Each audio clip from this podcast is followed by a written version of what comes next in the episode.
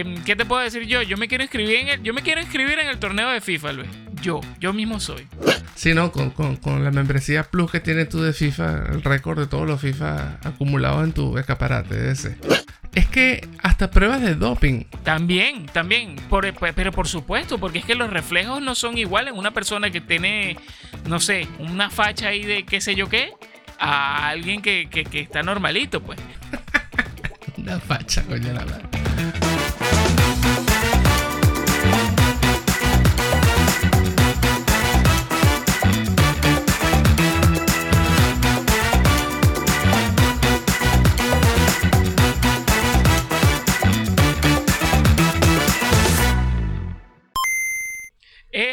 Mis brothers, compinches, compadres, bienvenidos todos a disfrutar de El Rato Gamer.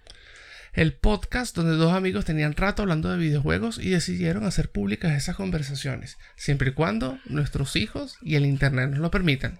Ya saben que si están en Twitter, Instagram, Facebook o TikTok, buscan arroba el rato gamer en cualquier red social donde se les ocurra, prueben si estamos, si no la hemos anunciado, igual estamos creando contenido por ahí de algunas noticias que son importantes para nosotros del mundo del gaming y reviews de algunas novedades que andan por ahí gratis. Por supuesto, nos pueden escuchar en, en, Anchor, en Spotify, en Apple Podcast, en Google Podcast y en nuestro canal de YouTube. Mi gente, no se olviden de darle el like al canal de YouTube, de regalarnos un comentario lo que se, lo que se les ocurra, lo que les pase por la mente al escuchar el episodio. Puede ser al final, puede ser al principio, cuando ustedes quieran. Y eh, no olviden compartir. Compartir para nosotros es lo más importante, mi gente suscribirse, campanita y compartir que es gratis. Esto es gratis, gratis. Quien les habla, arroba Duquevisen oficial en Instagram y arroba Duquevisen en el resto de redes sociales. Como siempre, con mi gran amigo, mi socio, el hijo de la mamá de la mamá de la mamá de la mamá de la mamá de la mamá de la mamá de la mamá de Luis Design Player. Y seguimos con la cancioncita, ¿no? Es que estamos fuera de, lo viral, pero igual, igualito es fastidiosa. El tipo de los recordatorios, otra vez, recuerden la playlist de Spotify de El Rato Gamer OST. No te voy a preguntar de una vez la canción, si se te ocurre otra en camino, la, vamos agregando por ahí. Pero ya tenemos una cierta cantidad de, tracks ahí que, que les puede gustar y pueden disfrutar. Les recomiendo que, esto lo digo yo antes, pero por ejemplo en Twitter, nosotros ponemos el mismo contenido que hacemos en todas las redes sociales para ver dónde logramos más comunicación, más comunicación con ustedes. Pero en Twitter es curioso eh, porque nos metemos en varios hilos de, otras cuentas que también tienen contenido muy, muy interesante y que nos responden y nos siguen. Entonces hacemos crecer más la comunidad por ahí, atentos con lo que, con lo que se coloque, con lo que se escriba del rato gamer por Twitter. El tema de hoy, ah, no, tema no, noticia que son relevantes porque están pasando cosas agradables. Cuéntame. Sí, sí, este jueves eh, se llevó a cabo el EA Play Live, el, eh, digamos que es un show independiente de Electronic Arts, donde mostraron, Luis, uno de tus juegos favoritos, uno de tus grandes esperados para este año, que es el Battlefield 242, pero enseñaron algo nuevo unas cositas nuevas. Yo voy a, empezar con lo que a mí me impresionó un poco más, que me pareció bien innovador. Hay que ver cómo, cómo se lleva esto en la ejecución. Que es una vertiente que se llama Battlefield Portal. ¿Ok? Esto incorpora una. Es una segunda experiencia diferente a lo que es lo que va a ser el multijugador eh, normal. Donde van va a traer contenido remasterizado de Battlefield 1942, del Bad Company 2, de Battlefield 3. O sea, van a ligar como que en un escenario o en una partida, no digamos en un escenario, eh, cosas de los Battlefield eh, viejitos y con remasterizadas con el actual. Entonces trae un editor de mapas y de partidas. Va a ser una experiencia bien, bien única, me parece a mí. Sí, totalmente. Eh, siguen con el tema de, de, darle tributo a... Es que los Battlefield en general son buenos, con todos sus retractores que tenga y su hater y lo demás, todos los juegos de Battlefield son bastante buenos. Y bueno, a excepción de, los últimos de, las guerras, de la Primera y Segunda Guerra Mundial que no fueron tan famosos. Pero vale la pena rendirle tributo a todos ellos. De hecho, también está aclararon el tema del crossplay que no va a ser crossplay. Porque así como hay una categorización, por así decirlo, de, del número de jugadores de acuerdo a la consola como estás jugando. Si vas a jugar en PC4 o en, o en Xbox One, vas a tener un multijugador de 64 jugadores. Y en consolas nueva generación vas a tener 128. Eh, eh, obviamente el crossplay va a ser entre PC4 y Xbox One. y el otro crossplay va a ser entre las generaciones. Eh, siguen dividiendo eso ahí para darle disfrute de una buena forma a todos los usuarios de cualquier consola. Y lo otro que hicieron muy importante que se agradece muchísimo es que ahora no va a ser necesario que tengas una cuenta de PlayStation, una cuenta diferente de Xbox o una cuenta diferente en PC de Battlefield. Puedes tener la misma cuenta y tu progresión va a ser eh, igual en, todas las consolas con tu mismo nombre de usuario y todo. Eso se agradece bastante. Tarde, pero se agradece. Muchísimo. Bueno, yo eh, con, respecto a lo que dices primero, obviamente el, juego cruzado es entre generaciones, o sea, no va a cruzar generaciones, ¿no? Los de Xbox One con Play 4 y los de Xbox Series con Play 5. Si no sería, bueno, pues va a complicarse la vida a todo el mundo aquí. Pero es que, por ejemplo, por ejemplo, Apex Legends actualmente lo tiene. Tienes un, tienes un crossplay entre de, PlayStation 5 con. Yo que juego PlayStation 5 con, amigos que tienen Xbox, Xbox One. Eh, claro, claro. Lo que pasa es que. Pero ojo, porque el juego está. Eh, Apex está para, para, la, para la generación anterior. Obviamente, no tiene la nueva adaptación. Eso. Eso. Exacto, de repente más adelante sale un Apex, Apex Revolution, que sería una evolución o algo así, no sé un nombre que se me ocurre. Y entonces ya ahí sí se divide la cuestión. Pero está bastante bien. Mira, me, hubiese gustado, yo no sé si esto existe, Luis. Aclararnos aquí, porque si tengo yo la duda, puede tenerla mucha gente también que esté pensando dar el paso a la nueva generación. Ah, pregunto una vaina que yo no sé. Ajá. No, bueno, tú eres el experto de Apex. Si no sabes, te lo inventas. Por lo menos gente, gente que va a hacer el salto de generación, eh, pero entre marcas. O sea, gente que está en Play 4 y se va a comprar un Series, o gente que está en One y se va a comprar un Play 5. ¿El tema de Apex Legends, el usuario, el progreso, eh, se mantiene o, o no sabe? Invéntatelo, chico. Sinceramente, no, sinceramente, yo como lo tenía en PlayStation, de PlayStation 4, PlayStation 5 se mantuvo normal, sin ningún tipo de problema. además que, en ese sentido sí. Además que, sí, en ese sentido sí. Ahora, en, consola no estoy seguro. Creería, creería que, que no, porque tienes que hacer un usuario nuevo. si vas a... porque claro, acuérdate que, Apex Legends fue free to play desde el día 1 en, en, en, PlayStation y en Xbox no lo fue. Correcto, aunque salieron igual, ¿no? Al mismo tiempo, pero en Xbox era de pago, pero no era, pero no era por la gente de Apex, sino por la política que tenía Microsoft con respecto al Xbox Live. Que ahora los free to play sí son realmente free to play. Algo buenísimo también, ¿no? Este, bueno, no te lo inventaste. Si alguien aquí que nos está escuchando sabe o tiene la experiencia de que se pasó a otra consola y tiene la experiencia con, respecto a este juego y nos dice, mira, sí. Cualquier otro juego, que nos pongan ahí el comentario donde puedan, donde quieran. Yo no creo que sea como dices tú, pero quién sabe, ¿no? Habría que investigarlo por aquí o algún pana que nos deje el comentario. Mira, chico, y, el cierre de ese, de ese Play, Luis, el día jueves, brutal para los dos porque a ambos nos encanta y nos parece que es uno de los mejores juegos survival horror que se han hecho y ya tiene unos cuantos años, digamos de, generaciones más nuevas, a partir de Play 3 y 360 para acá, que es que se viene el remake de Dead Space 1. Correcto. Eh, bueno, lo veníamos hablando, lo veníamos hablando, lo mencionamos unos posts atrás, hablamos del tema de los remakes también, de, que en eh, el episodio antepasado del, tema de los remakes y los reboots y todo esto, nuestra opinión acerca del tema, eh, se agradece que rescatar ese Dead Space porque fue bastante bueno, bastante bueno. Ojalá, seguro, seguro es porque le van a sacar por lo menos dos versiones más.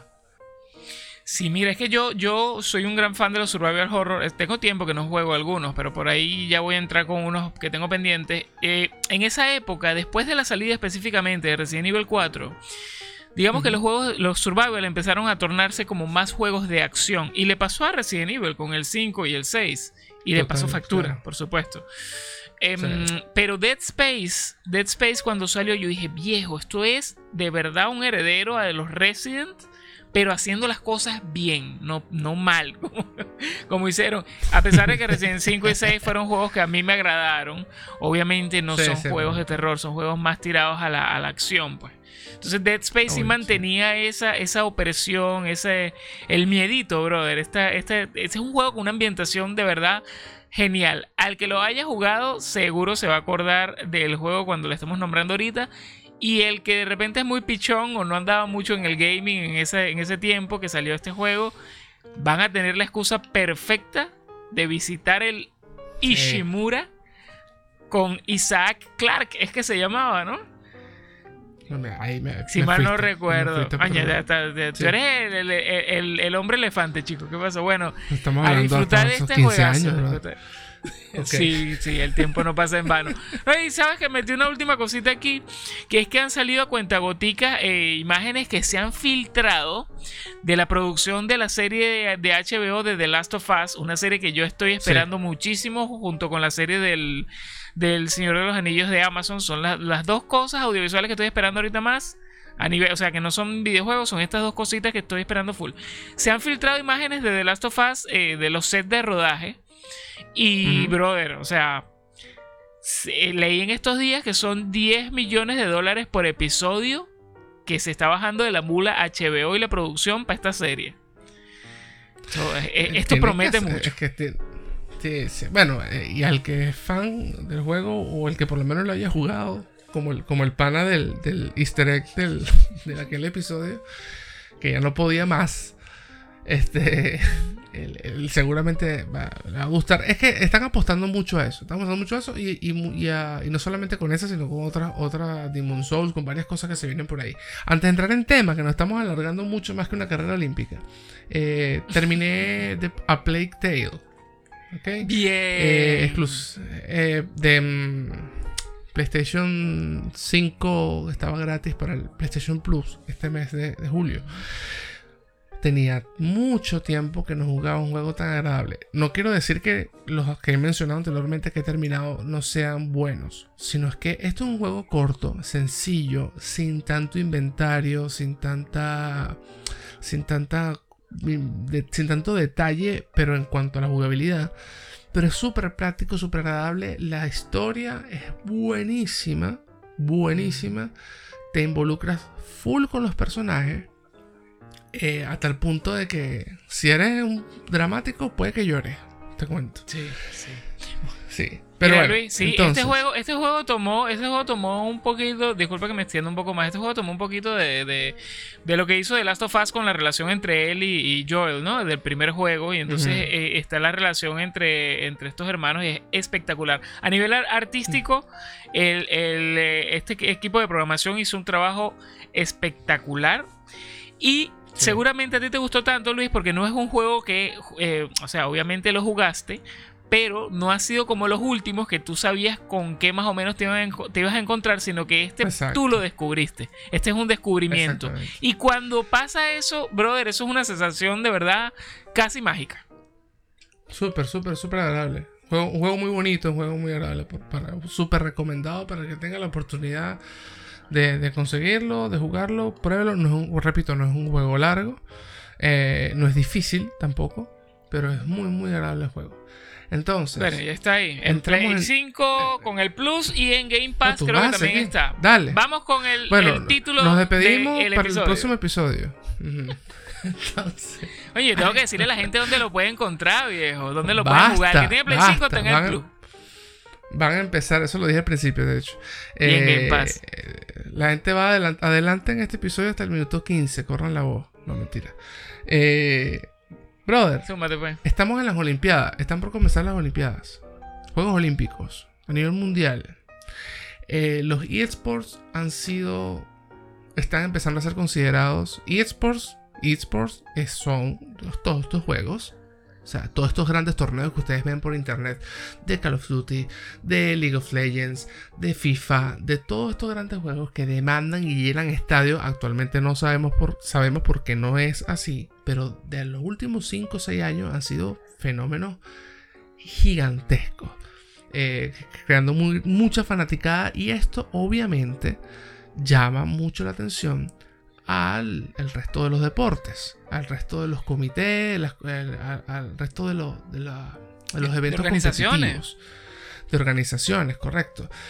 Este, estamos hablando de que están una semana previa a, estas semanas que están pasando. No tuvimos la oportunidad de, seguirlos al detalle, pero la, la organización de, de, deporte olímpico internacional decidieron empezar a hacer pruebas.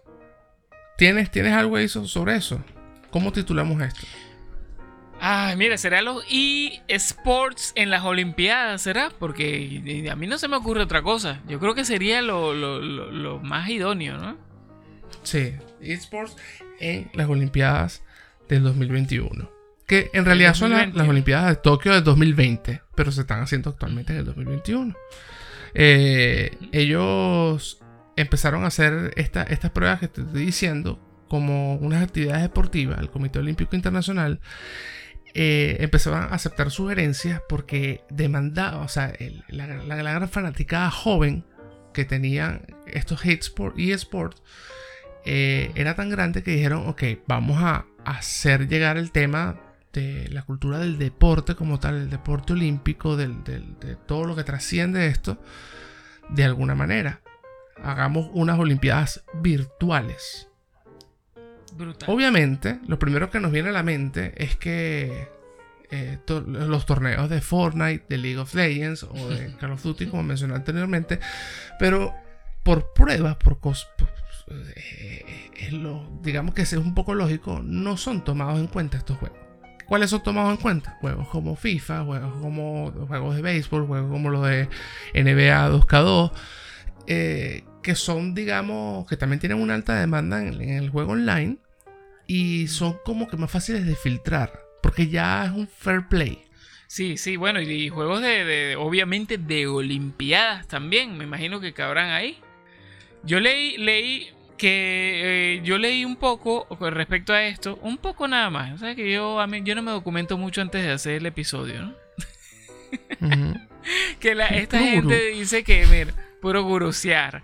Esta gente, no, sí leí la, noticia y nada, la gente, los organizadores dicen que em, los incluyen eh, porque estos, los, usuarios, los, que los competidores a nivel virtual, porque son juegos de video, entrenan diariamente, las horas al día y todo tal cual, como si fuesen ahí en persona. Tienen una disciplina. Exactamente. Totalmente. Exacto, son, tienen una disciplina. Es que a través del tiempo también se, hay mucha gente que, entra en el tema de la ignorancia, de la mejor forma, dicho con la mejor forma. Eh, dicen, por ejemplo, que el automovilismo no es un deporte. Porque es sencillamente sentarse y, manejar un vehículo, un auto y ya, pues. A diferencia de, digamos, Luis. O el ajedrez, exacto.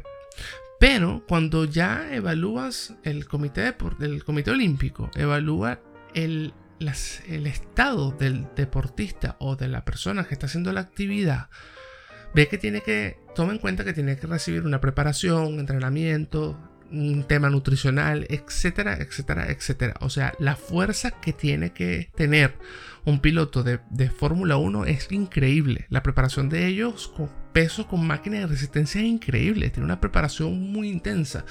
Incluso el jugador de ajedrez también, tanto tiempo en una sola posición, tiene que saber moverse, puede tener hasta... Hay lesiones en torneos de ajedrez, por Dios. Sí, sí, como no. claro que sí.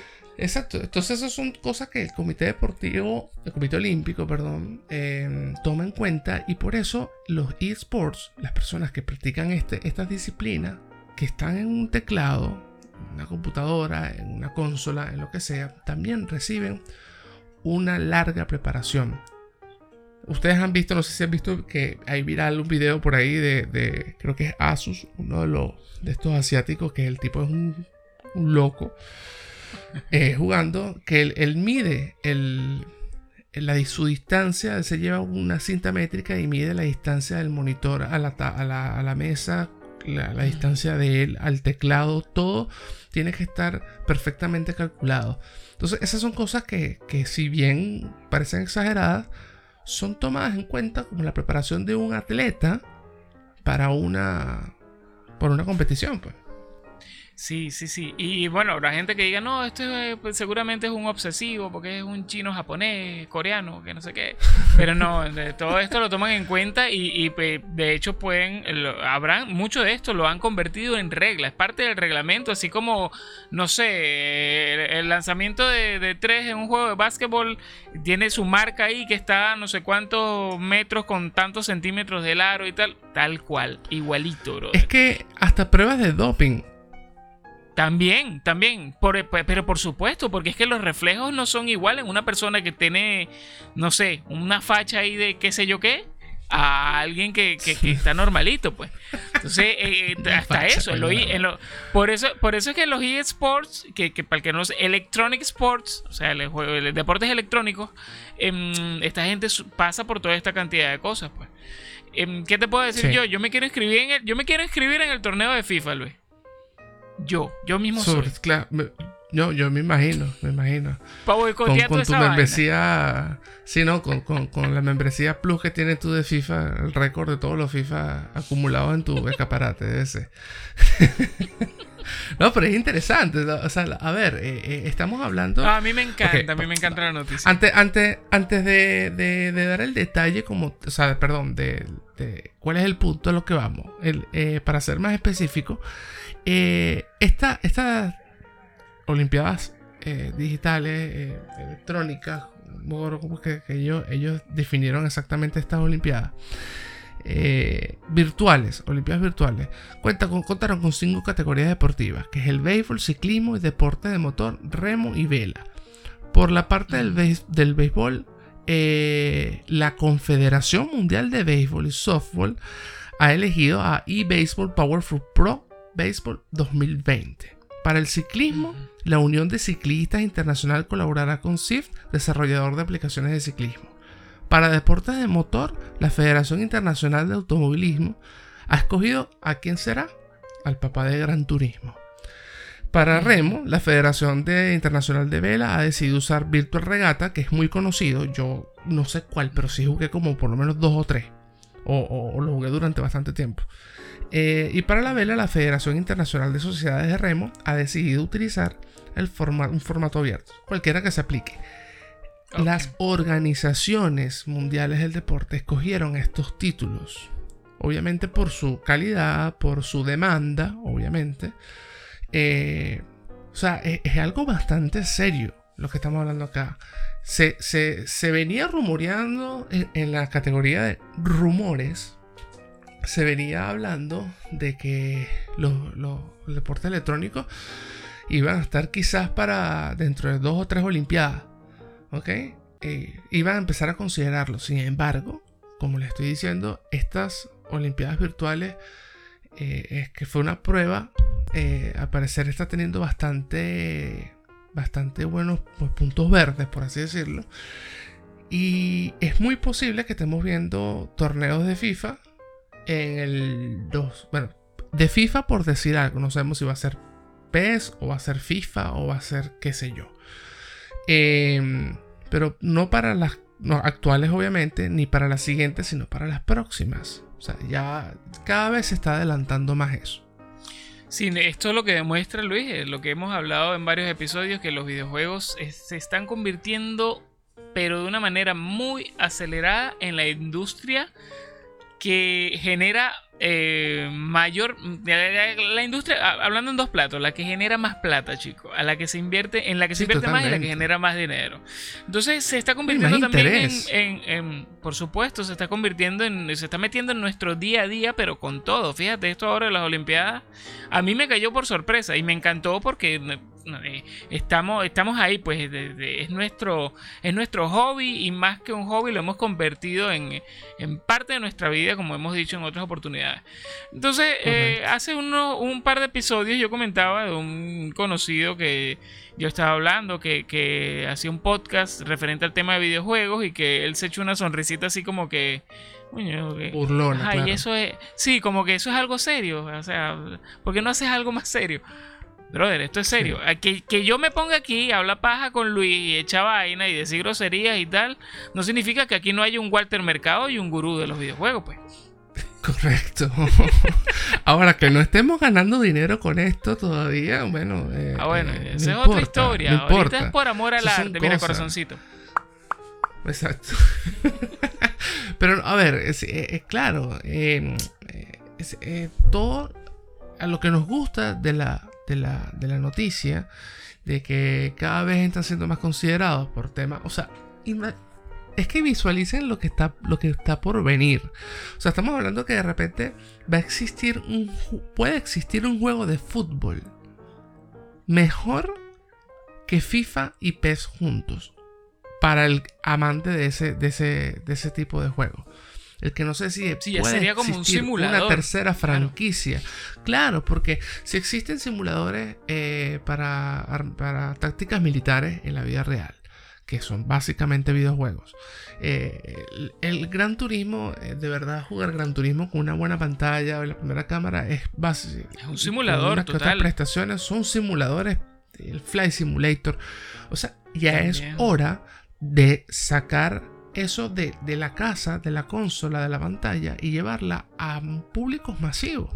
Porque hay gente que de repente se adapte mucho más, mucho más rápido a eso, pero no, no, ha tenido el alcance. Al ver a atletas, al ver a muchas otras personas que, que ¿cómo se dice? Que, que, se, que se dan con esto, eh, despierta un mayor interés. Entonces, más, más estudios, o sea, más, más producción, más contenido, más acceso, incluso puede ser hasta gratuito. Eh, por ser tema olímpico, puede ser un, acceso gratuito.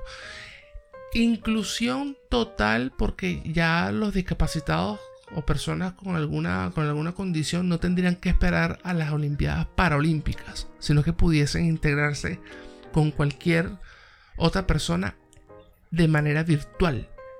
O sea, es, es de verdad que si te pones a pensar, tiene demasiadas cosas positivas el tema de, que tomen en cuenta los eSports. Muchísimas. Pero tiene un montón, un montón. Sí, se me vienen a la mente ahorita, ahora que nombras a lo de los discapacitados. O sea, puede venir, pero la inclusión de nuevos, de, de, nuevos deportes, porque ahorita con estos cinco dijiste, ¿no? Están con estos cinco y va, a empezar las peticiones no solo de compañías que hacen videojuegos deportivos, sino de usuarios también que quieren incluir ciertos juegos o que se desarrollen ciertos juegos para meterlos ahí. O sea, claro, y el desarrollo y perfeccionismo, por así decirlo, o la mejora de un de un Joy-Con, de un de un PlayStation VR, y eso ya eso es seguro. O sea, tienen que trabajar aún más en eso y hacerlo mucho más creíble. Precisamente por eso, porque al integrarse en una olimpiada puedes aprovechar todo eso todo, todo ese hardware para hacer cualquier cantidad de deporte. Sí, mire, yo no soy yo no soy muy fanático de los juegos de deporte. Yo me he enganchado, vamos a hacer una, breve referencia acá para estirar el episodio artificialmente. ¿Tú sabes cómo soy yo, Luis? Eh, uno de los pocos juegos de deporte que a mí me engancharon muchísimo y yo de vez en cuando a veces lo pongo en el Vita. Virtual Tennis de Sega, chamo, qué juego tan bueno. Y cuando se jugaba de cuatro personas, brother, eso era bueno, un pique demasiado espectacular. Y es un juego que ha estado abandonadito porque no ha tenido nuevas entregas. De hecho, el tenis como deporte a nivel de videojuegos está bastante abandonado. y de repente, y de repente esto le da un impulso a puede ser cualquiera, pero me encantaría que fuese a Sega para que sacase un nuevo Virtual Tennis. Uf, yo estaría encantado. A mí este de los pocos juegos de deporte que me fascinan. Pero fíjate, ¿cómo, cómo podría... Eh, ¿Cómo se dice? ¿Cómo podría beneficiarte eso? Eh, de repente este puedes tener una partida de Virtual Tennis con Rafael Nadal. ¿Sabes? Imagínate. y, no es necesario que tenga. En, en, un evento, claro, en un evento pre, pre, olimpiado, pues, pre, pre partido, qué sé yo. O sea, o sea, de verdad, de verdad nos alegra mucho eh, lamentablemente el seguimiento de la noticia fue tarde. Hubiésemos podido... Eh, bueno, y también porque ustedes saben cómo, cómo, es la grabación de todo esto. eh, hubiésemos podido hacer un seguimiento a, esa, a esas Olimpiadas virtuales con un poco más de detalle. Pero nada, estaremos atentos para, para, para, el próximo y haremos más seguimiento de eso porque de verdad es súper, súper positivo todo ese tema. El, y bastante interesante. Nada, bastante interesante nada más compensar el, que, que, se pueden crear nuevos juegos, nuevas franquicias, nuevo, nuevo, nuevas fusiones de estudio. El acceso gratuito, como les dije, que es posible. O sea, son cosas que me estoy inventando yo ahora, pero la mente se pone a volar. Porque ese es lo que, eso es lo que nosotros queremos hacer entender también en este podcast. Que, que cada vez que pienses en videojuegos, no pienses solamente en sentarte a jugar y pasar un rato y ya.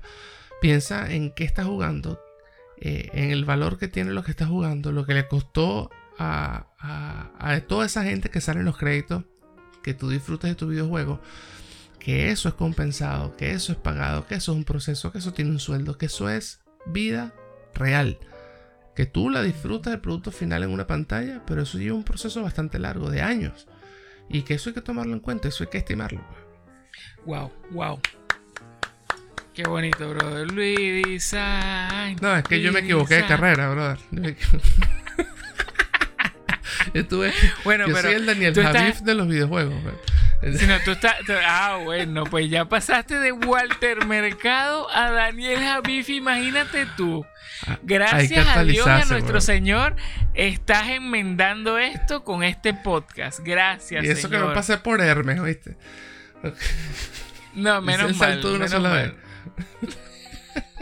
a ver, bueno, entonces, eh, eso, eso, eso, eso. Eh, queríamos, queríamos, este episodio es bastante corto precisamente por eso, porque queremos dar el, punto como, o sea, nuestro, la referencia a este punto de, lo relevante que es. Brother, vayan de una vez a, salir de este episodio, eh, váyanse a, a YouTube, váyanse a Twitch. Eh, a cualquier a cualquier de estas plataformas de streaming y búsquense el tema de las Olimpiadas virtuales. Si no se me olvida, lo dejamos algunos links en la descripción de este video, en nuestro canal de YouTube. Eh, vamos a de repente hacer una story también en Instagram o algún post para tenerlo ahí por un rato, si no lo escuchan el mismo día, el día del estreno, y, y le hacen seguimiento a, este, a todo este tema de las Olimpiadas virtuales. Y listo, y listo. Nos vamos tempraneros, brothers. Eh, Luis, el Spotify, se me ocurre algún tema de The Last of Us del gran compositor argentino Gustavo Santaolalla. Búscalo por ahí. Eso está, eso está. Y ya, ah, bueno, la gente que no ha escuchado esa pieza, brother, con ese instrumento de cuerdas tan espectacular, vaya y escuche eso. Mis Buena pieza para comenzar un día, ¿eh? Y para terminarlo también, así como termina este episodio, mis panas, esto fue El Rato Gamer y nos escuchamos en la próxima.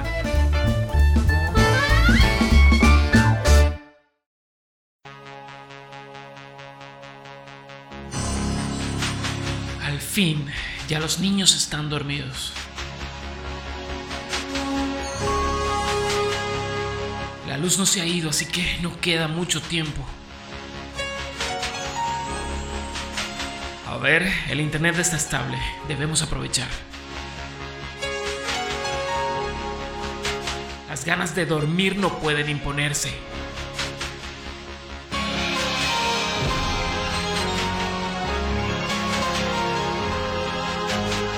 Es ahora o nunca. Hey mis brothers, sean bienvenidos todos a disfrutar de El Rato Gamer.